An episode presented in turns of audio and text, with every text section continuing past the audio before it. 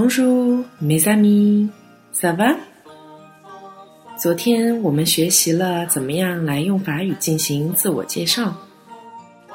小朋友们晚上给糖糖妈妈发回的作业里，发 je m'appelle 的音基本上还是比较准确的。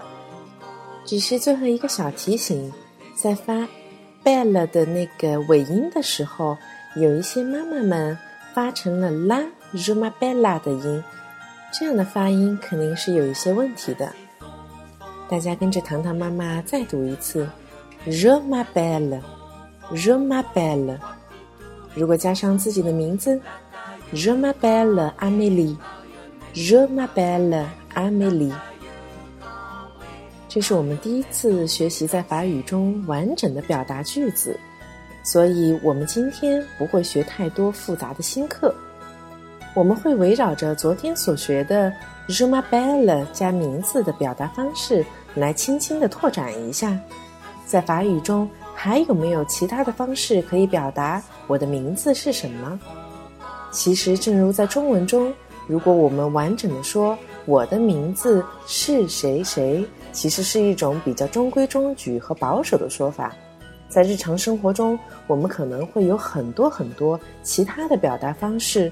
比如说，我是谁，甚至于反过来说，什么什么是我的名字。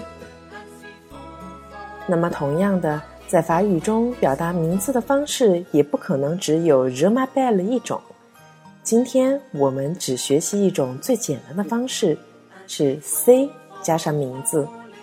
c 表达的是这是，那么在后面加上名字，表达的意思就很简单了。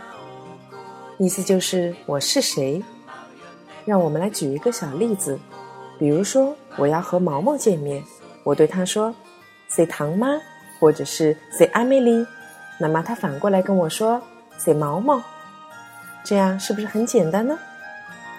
这个用法在打电话的时候也是同样可以使用的。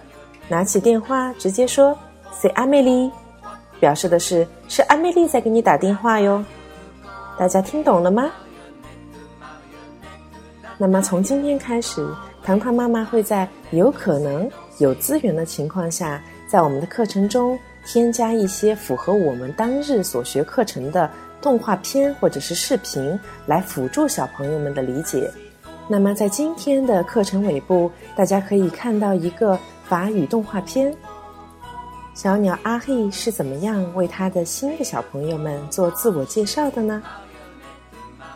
小朋友们，让我们一起学习起来吧！好了，这就是今天的课程。Salut tout le monde！